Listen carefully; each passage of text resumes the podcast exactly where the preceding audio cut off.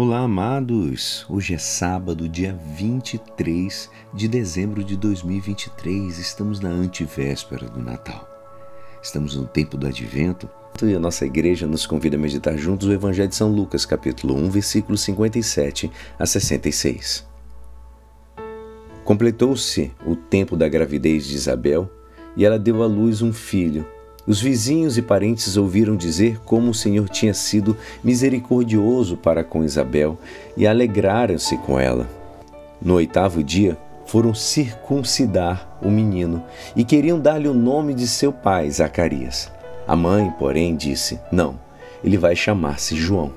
Os outros disseram: Não existe nenhum parente teu com esse nome. Então fizeram sinais ao pai, perguntando: como ele queria que o menino se chamasse. Zacarias pediu uma tabuazinha e escreveu: João é o seu nome. No mesmo instante, a boca de Zacarias se abriu, sua língua se soltou e ele começou a louvar a Deus. Todos os vizinhos ficaram com medo e a notícia espalhou-se por toda a região montanhosa da Judéia. E todos os que ouviam a notícia ficavam pensando: o que virá a ser este menino? De fato, a mão do Senhor estava sobre ele. Esta é a palavra da salvação. Amados, se repararmos hoje na primeira leitura, nós vamos ler: Isto diz o Senhor: Eis que estou enviando o meu mensageiro para preparar o caminho à minha frente. Está lá em Malaquias, né? 33, é, versículo 1.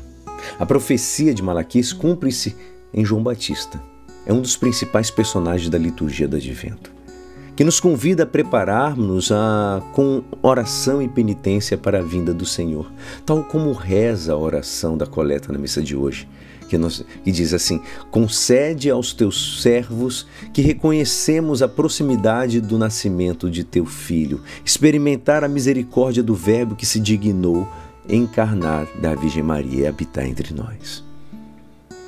Amados, o nascimento do precursor fala-nos da proximidade do Natal.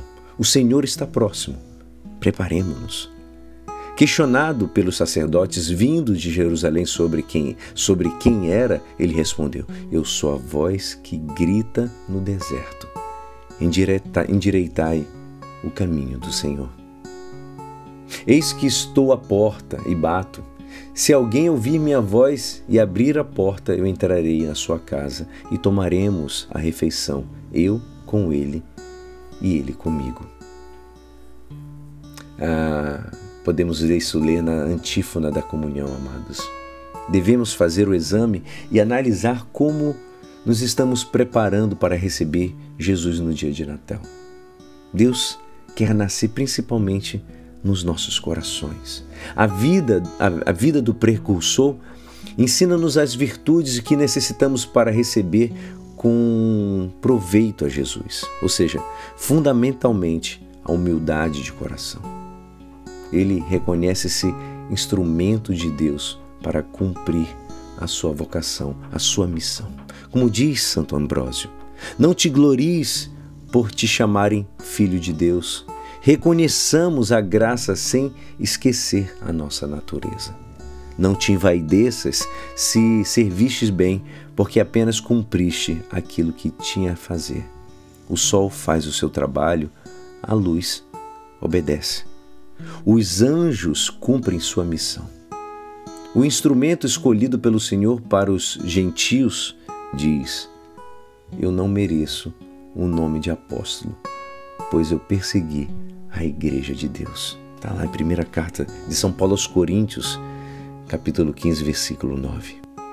Amados, busquemos, foquemos na glória, em buscar a glória de Deus.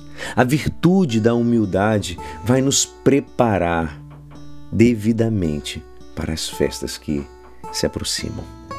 Que Ele nos abençoe. E é assim esperançoso que esta palavra poderá te ajudar no dia de hoje que me despeço. Meu nome é Alisson Castro e até amanhã. Amém.